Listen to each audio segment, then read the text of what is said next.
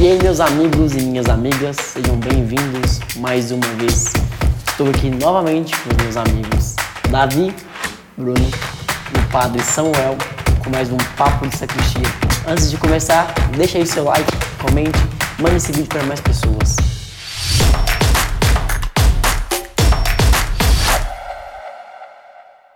Como diria o poeta Zeca Pagodinho, deixa a vida me levar, vida leva eu. Meus amigos, o que vocês entendam como, como o que vocês entendem como propósito de vida?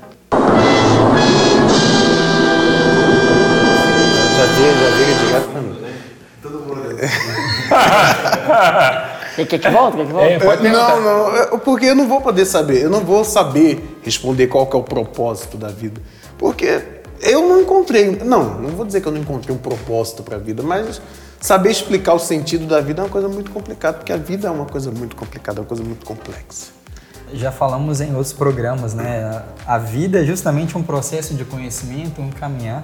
Acho que é, todos nós querendo aproximar e chegar a, a Deus, nós vamos entendendo na vida os propósitos da nossa vida, os caminhos, como que é que nós vamos chegar, enfim, a esse encontro? Eu acho, eu acho, assim, meu achar ignorante, que o propósito da vida é, eu, eu vou ser bem claro, eu acho que é acumular conhecimento. Não sei porque eu tenho essa impressão de que quanto mais a gente sabe, me- eh, quanto mais a gente conhece, mais a gente tem certeza de que a gente não conhece nada.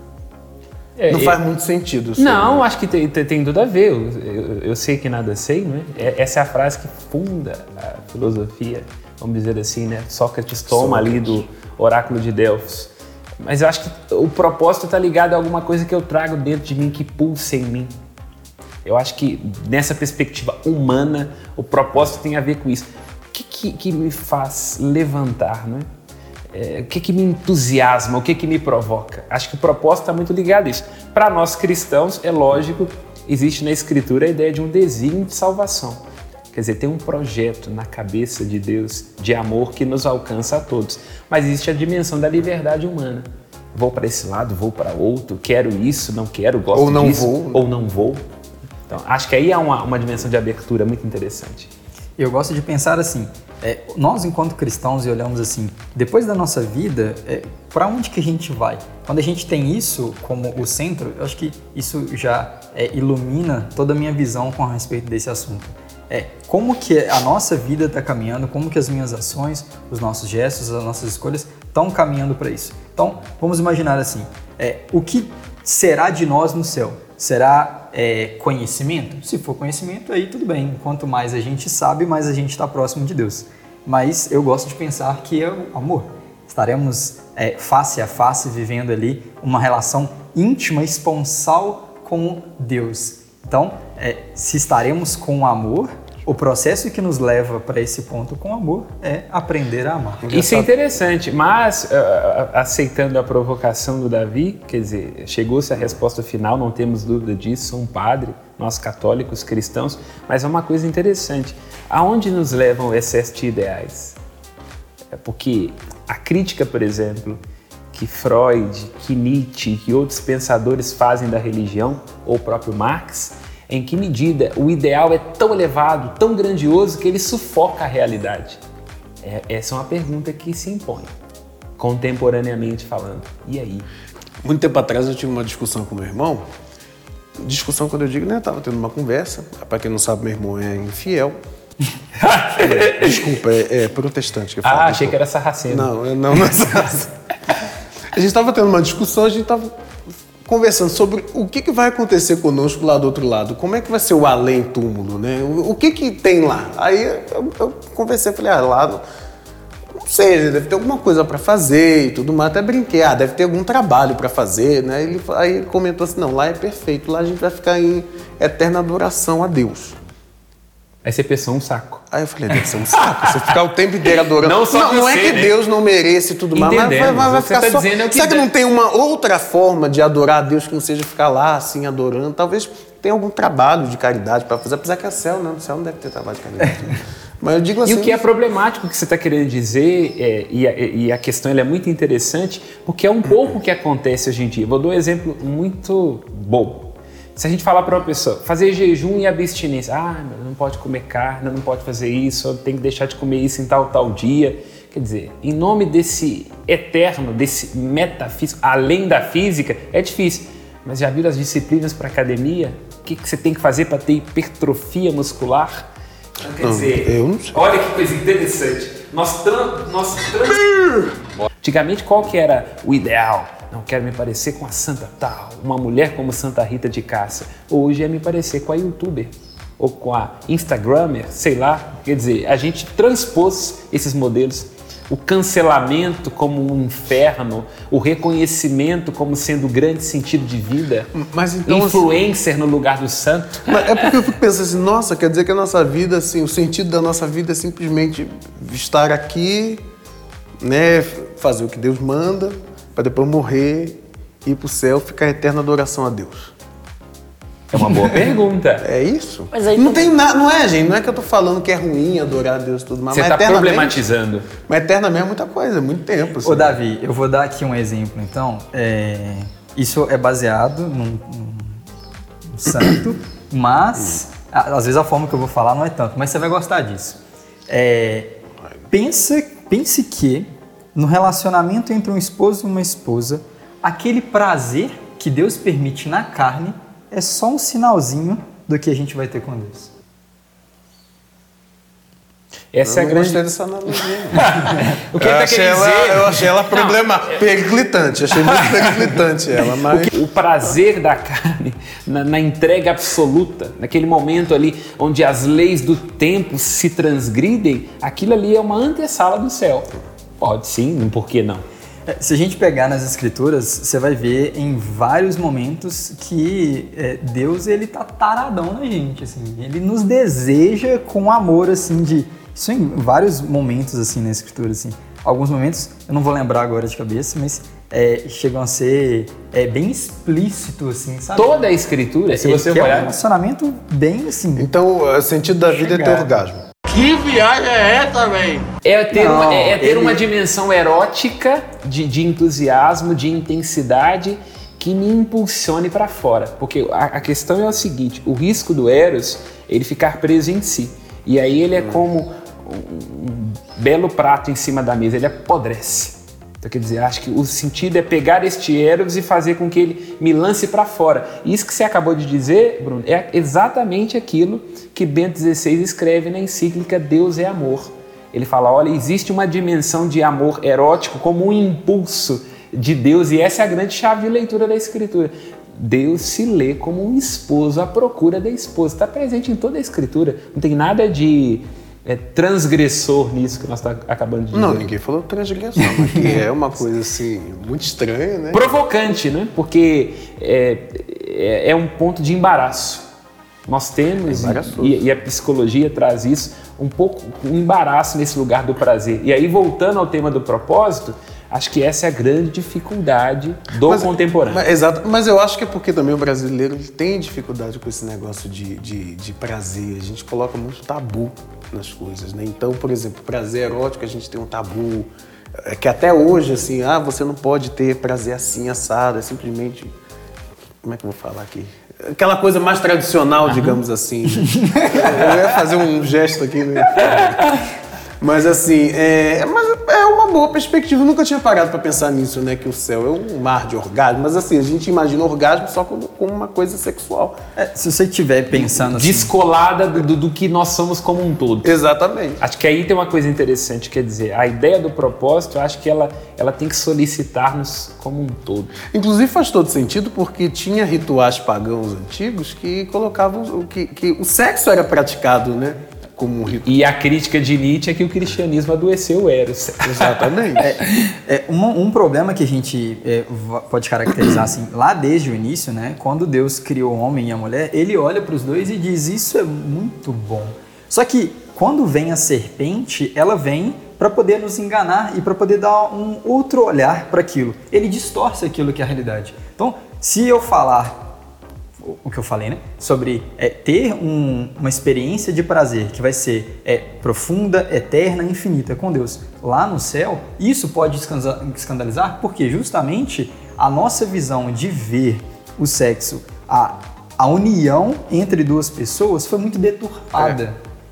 Acho que a moralidade colocou muita, muitos entraves nisso aí que você está falando. E aí, levando em consideração para onde que o nosso assunto foi, como nós falamos de propósito, será que o prazer é o grande propósito contemporâneo? Porque é muito interessante, a proposta era falar sobre propósito, e nós estamos falando de sexualidade. É. Será que Será?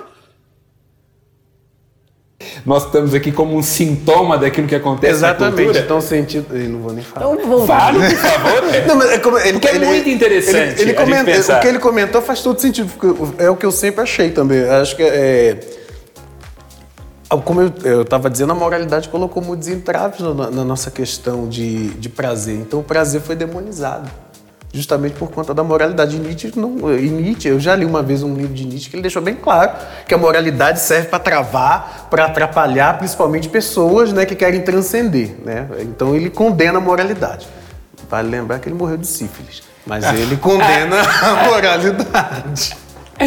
Ai, Então, voltando um pouco ali pro nosso tema original, já que discutimos o propósito e como providência, o que vocês entendem por providência e por confiar em Deus? Bom, acho que a providência é o mais barato dos ansiolíticos, né? Quer dizer, pra você não precisar de ficar o tempo todo tendo que tomar um remédio ou preocupando com o futuro, é poder confiar num amor que me envolve, que cuida de mim, a providência traz essa dimensão. Saber que as coisas que me escapam, eu abandono a quem é mais forte do que eu. Providência tem a ver com isso. E ela ajuda a gente a perceber aquilo que o apóstolo Paulo diz nas cartas dele, que é lindo, né? Tudo concorre para o bem. A providência tem a ver com isso. Mesmo em meio a frangalhos, e a gente olha para determinados momentos da vida da gente e percebe, meu Deus, todos os meus planos se frustraram. E aí o apóstolo Paulo diz, tudo concorre para o bem, quer dizer, a providência vai fazer aquilo se encaixar. Acho que é aí que é a beleza da providência. Gostei. Está. E, nós temos falar, já que tudo, tudo providente, né? É, como falamos assim dessa deturpação, é, nós somos deturpados de pensar que nós somos independentes do nosso Criador depois da nossa criação e somos donos das nossas próprias ações.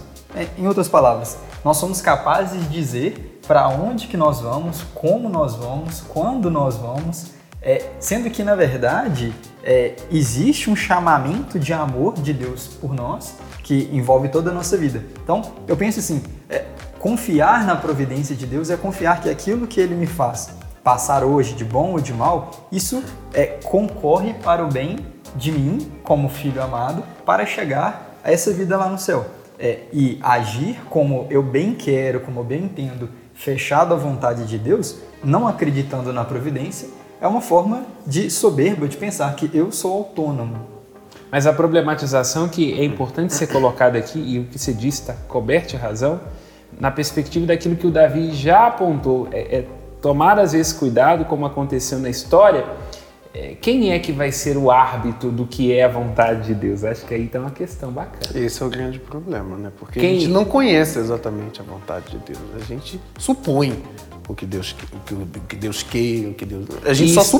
historicamente esse lugar do ideal, que não estou querendo dizer de maneira nenhuma se contrapõe ao que o Bruno acabou de dizer, é essa é a perspectiva cristã, católica, está lá no catecismo. Agora a questão é, a gente tem que tomar cuidado com relação a propósito, com o sufocamento do ideal. Seja esse ideal projetado na figura de um Deus que castiga, na figura de ter que ter determinados likes no, no Instagram ou no YouTube, curtidas, quer dizer, em que medida isso pode sufocar?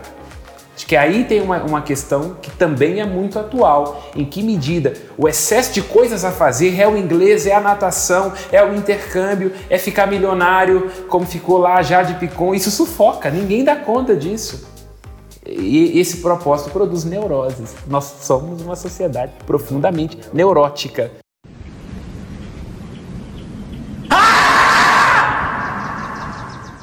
Então, nessa correria do dia a dia, nesses inúmeros casos aí que nós temos, como confiar então? Em que aspectos nós devemos confiar? Temos Ah, uma- a gente simplesmente confia.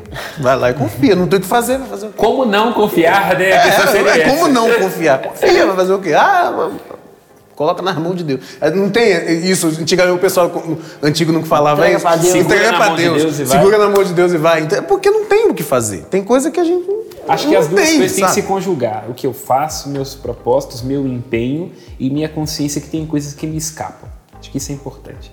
Uma dose mínima de organização financeira, porque ninguém dá conta de viver sem saber quanto que vai vir de, fatura de cartão de crédito no fim do mês. E do lado de cá também dizendo, não, olha, eu confio, eu vou ficar sofrendo com isso para quê? Escapa as minhas possibilidades. Esse equilíbrio é bom, né? Porque senão você passa, passa, passa o cartão, eu vou confiar que Deus vai pagar pra minha fatura de cartão.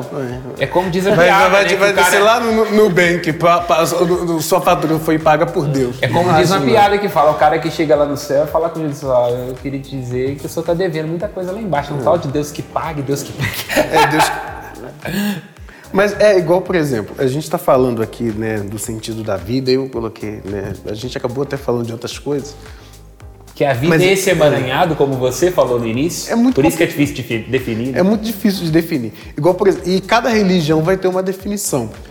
Então, ca- cada um vai ter um- um- uma ideia do que qual que é o sentido da vida. Igual um católico vai ter um, o espírita vai ter outro completamente diferente, porque os espíritas acreditam que a vida não, não termina, que a vida continua. Quer dizer, nós também acreditamos que a vida continua, né? Mas, claro, numa outra perspectiva. A gente acredita que a vida continua, lá do outro lado, eternamente, adoração a Deus. A diversidade é boa. Agora, trazendo para aquilo que o Bruno falou em o- em outros momentos também. É, quer dizer, mas chega um momento que se a gente não faz uma diferenciação, se confunde. É, se tudo é verdade, como é que acontece quando as coisas entram em conflito entre si? Então, é, nem tudo poderia ser, né? É uma provocação também. Que às vezes é essa ideia de uma religião customizada e propósitos de vida customizados são problemáticos. Chega um momento em que os opostos se confundem. Tem determinadas coisas que, por questões de princípio e tudo, não dá para você acreditar e. Mas tudo do Brasil é muito misturado, né, gente? Não, inevitavelmente. Infelizmente. Igual, por exemplo, você- é, lá no, no Rio tem a festa de São Jorge, que a gente não sabe exatamente se é São Jorge, se é Ogum. enfim, a gente fica meio na dúvida, né? Inclusive, até eu, eu gosto muito de São Jorge, eu tenho lá, mas fico olhando, será que é São Jorge? Será que é Ogum que eu tô batendo palma? Que eu não sei. Porque quem é do Rio sabe que isso tudo é muito misturado. Lá no, lá no Rio. É tudo muito misturado, sabe? As religiões são muito misturadas, exceto é, os evangélicos, que é totalmente apartado, mas aí não, não entendo a questão. Mas Até assim, tem a fogueira santa, o sal grosso, o óleo ungido, essas a coisas quipá, né? É mais ou menos. Eles falam que são. É, eles falam mas no fundo, assim, no mas no fundo- fundo, no fundo é tudo a mesma coisa. É, que, é, só muda o nome, né? Lá, é, no- nas, religiões do, nas religiões africanas fala patuá lá para eles é sal grosso, é óleo ungido, mas é praticamente a mesma coisa. Se a gente for ver bem a prática, é praticamente é, a prática é a mesma, só muda o nome. Mas assim, se eu estava falando de que a gente tem que separar, eu acho até correto, a gente deveria separar, mas na prática a gente nunca consegue separar. Sabe, eu acho que a, a gente não tem bem uma fé no Brasil, a gente tem uma colcha de retalhos de fé. Que todo mundo acredita em alguma coisa que é fora da nossa que é fora da religião. Eu, eu sou católico, mas eu Você quer dizer assim, a gente tem princípios, mas chega um momento que a gente fala assim, na prática, vai, quem sabe, É, né? é- é tipo assim, na, teo, na, na prática a teoria, na prática a teoria é outra, sabe? A gente, a gente tem muita coisa assim que se a gente for ver bem, se a gente for levar a nossa, a nossa religião ao pé da letra, muita coisa a gente deixa de fazer, muita coisa a gente deixa de acreditar e e a, nossa, e a nossa fé, como eu falei, pelo menos a minha, a- eu não digo que a minha fé é uma colcha de retalhos, mas que tem várias influências de outras fés, até tem. É, Mas trazendo o ponto de Marcos, assim, né? A minha visão é se é, nós realmente não sabemos, né? Deus não aparece com um escrito assim, falando, olha, você tem que fazer isso, isso, isso, isso, um checklist assim. É, então, eu diria que o primeiro passo do cristão é orar. Orar para entender, perceber aquilo que Deus espera de você. Espera de você na sua casa, no seu trabalho, é, na sua vida. E muitas dessas Perceber. coisas da palavra. eles vai deixar, ele vai deixar aberto. Ele vai deixar opcional. É opcional que um homem se torne um padre ou ele se case. É, ele tem, é claro, que um- um- uma, uma linha né, central, olha, é, estou te chamando a ser santo. Ele chama todos. É, mas a forma que você vai escolher, você pode escolher. É o livre-arbítrio. É o livre-arbítrio. E há pontos que, inevitavelmente, eles não podem ser opcionais, porque senão nós estamos virados do avesso. É difícil, sobretudo para a gente jovem, entender isso, que a gente não possa eh, ter liberdade absoluta sobre tudo, mas nada mais falacioso do que a liberdade absoluta. É. Há momentos em que a escolha te vira do avesso, quer dizer, imaginemos uma imagem plástica, pensemos numa imagem plástica. Você pode se trancar dentro de uma estrutura metálica e jogar a chave para fora, num ato de liberdade que te aprisiona.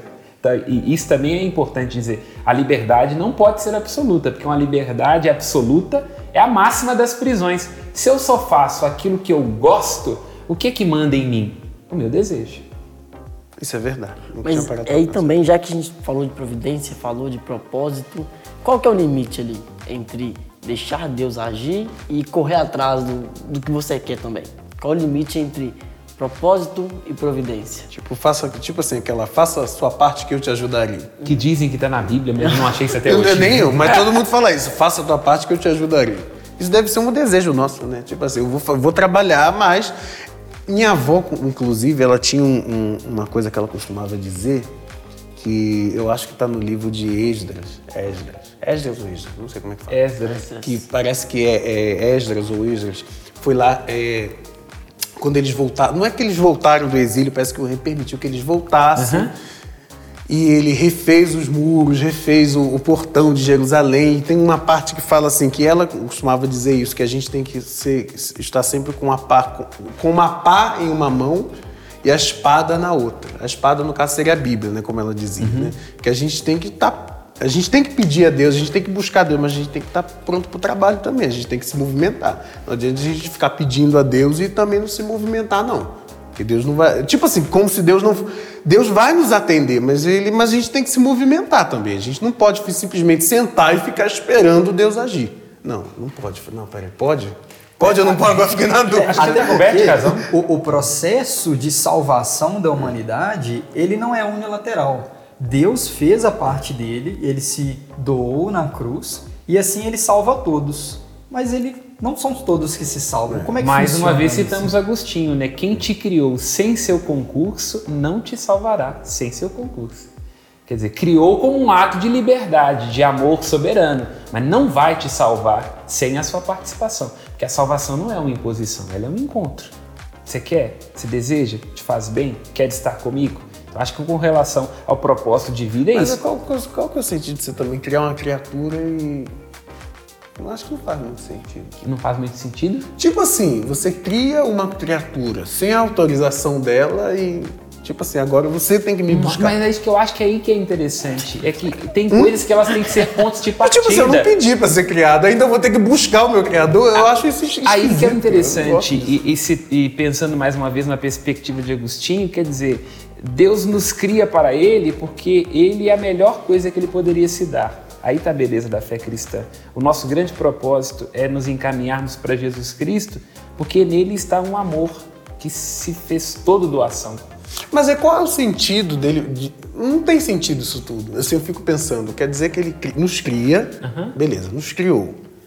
Né, sem a nossa autorização, mas é- ele é Deus, então ele pode fazer. Você queria assinar um Eu termo? que gostaria de ter um termo, eu falei assim, não, se eu vou descer lá. Eu não, mas não quero tipo assim, pobre, eu, não. ó, eu tô descendo, lá tá uma merda, eu não vou poder fazer nada, então eu nem quero. Mas, mas, enfim, Vou não- nascer ninguém pobre, me perguntou. vou ter que preocupar com boleto, com cartão de crédito. Mas, mas, até, ah, mas de qualquer jeito, até pra Em eu concordar ou não 2021 vai concordar, eu teria que acabar ser- o carro popular a menos de 80 mil, quer dizer, que Mas vida, até né? pra eu concordar ou discordar, eu teria que ser criado também de qualquer jeito. Né? Fico pensando nisso. Fazer um esboço, né? É, tipo, tem que ter uns, alguma coisa. Aí tá, eu venho pra cá, eu sou criado, sou mandado pra cá sem a minha autorização, pra buscar o meu criador. Acompanha meu raciocínio. Pra buscar o meu criador, beleza. Aí se no meio do, do, do caminho eu falo, sabe o que eu vou buscar é mais nada. Não vou, não vou mais buscar esse amor. Aí não, beleza, não tem problema. Você tem a opção de não buscar esse amor e queimar no fogo do inferno. Mas aí que é interessante, que aí também há um equívoco, é nós pensarmos que, que inferno ou condenação é uma coisa que Deus vai impor a nós. O próprio Cristo diz no Evangelho de João: ninguém será condenado ou julgado. A palavra que eu disse é que é o lugar da condenação e do julgamento. Quer dizer, se nós somos feitos para alguma coisa e nós nos voltamos aquilo, contra aquilo, a gente se perde. É você pensar, olha, um carro poderia ter a liberdade de não ser movido a gasolina. Coloca água dentro de um tanque para você ver. Então o carro vai se revoltar, vai dizer: "Não, eu quero água, eu quero". Não, ele é feito para. Então essa aqui é a dimensão que é problemática. Nós vamos trabalhar isso em outros encontros, bate-papo certamente, mas que tem uma razão de ser. Nós somos feitos para alguma coisa. Citando mais uma vez Agostinho, nós somos feitos para vós. E o nosso coração está inquieto, sem propósito, desconfortável enquanto não repousa em ti. Assim como um motor a combustível foi feito para a gasolina, assim como um rio foi feito para encontrar o mar, assim como as estrelas foram feitas para a noite, o homem foi Então- feito para o amor mas divino. Então, então o, o homem foi feito para buscar o Criador. O, buscar o amor do Criador. Mas então por que, que mandou a gente? Por que que mandou? É tipo assim, tipo assim, ele coloca a gente longe pra gente bus- voltar pra ele. Mas a exigência Não, fundamental do amor é a liberdade. Um amor que não me deixe livre não é amor. É exigência fundamental. O amor é capaz de suportar várias coisas, mas onde não há liberdade, ele pede licença e vai embora. Se eu não sou livre para rejeitar quem me criou, significa que aquele que me criou não me ame. É por isso que essa árvore, em linguagem simbólico-poética, é colocada no meio do jardim. Porque a exigência fundamental do amor é a liberdade. Outra pergunta que eu faço, pra que que botou árvore no meio? Porque- disse não era pra gente comer. Porque a exigência fundamental do amor é a liberdade. Ali nessa árvore está a escolha daquilo que você reivindicou. Me criou sem autorização. Agora vai me dar o direito de escolher pela vida ou pela morte. Direito. Como discernir se é hora de agir ou hora de esperar Deus é, nos mostrar o que, o que vai ser feito? Eu diria, em primeiro lugar, não delegando. Quer dizer, nós temos que ter a consciência de que nós somos protagonistas da nossa existência. Sempre. Então, não delegar para quem quer que seja. Olha, o que eu, estando em posse de mim mesmo, opto por fazer? E aí vem em auxílio a providências, relacionamentos, mas todos como sendo assumidos por esse desejo pessoal. Porque qu- quando nós temos ali na criação que diz que o homem e a mulher são feitos à imagem e semelhança de Deus, nós estamos dizendo de que são su- sujeitos de consciência e de vontade. Os animais não têm consciência e vontade, têm instinto. Um animal não pode escolher não querer ter uma relação sexual. É, é natural, é da natureza querer comer, é da natureza, é um instinto. Nós, seres humanos, não. Nós temos pulsão, nós temos desejo. O que, que significa? Significa que sempre, junto com o nosso desejo, vem pode, não pode, devo, não devo, faz bem a mim ou não. É por isso que é tão difícil falar sobre propósito. Porque o animal nasce, cresce, reproduz e morre. Nós nascemos, crescemos, aí vem cunhada, primo, boleto, filhos e outras coisas mais. É, Eu penso, é, de forma alguma, descartando o ponto, estar sempre em oração. É, estar sempre procurando aquilo que Deus quer para mim. E quando você é, vai se entregando à oração, percebendo aquilo que Deus pede de você, você vai cumprindo aquilo, mas vê que chega um ponto que você por si mesmo não dá conta, eu acho que aí entra o momento que você fala assim, é, agora o jeito é confiar em Deus. Já percebi, ele já deixou claro na minha vida que as coisas que eu estou tentando, as coisas que eu estou correndo atrás, elas é, não são é, Suficientes. é, E ele faz isso de forma pedagógica, justamente para nos mostrar que nós não somos seres capazes é, de fazer tudo na nossa vida. Nós não somos deuses, né? É, nós somos é, pobres mortais que está vivendo o mundo, procurando é, conhecer, amar a Deus. é, e vai ter momentos que a gente vai falar, olha, não, não, não vai ser mais pelas minhas forças que eu vou conseguir é, e daqui pra frente, Deus, eu confio em você. Acho que esse é o momento, assim, pelo menos na minha visão, na minha experiência que eu tenho até hoje. É o momento que você fala, olha, realmente agora eu fiz a todo tempo aquilo que eu achei que Deus queria, mas agora já não, não tá mais no meu poder. Eu, eu, eu vejo. Eu vejo parecido com ele, só que assim. Parecido, mas, é, parecido, mas não igual. Eu acho, é parecido, mas não, eu acho assim. A gente tem que orar, a gente tem que buscar fazer as nossas coisas, porque é tudo responsabilidade nossa. Não adianta. Mas só que tem, tem determinadas situações, chega determinado ponto assim, que infelizmente a gente realmente não tem mais forças para atuar.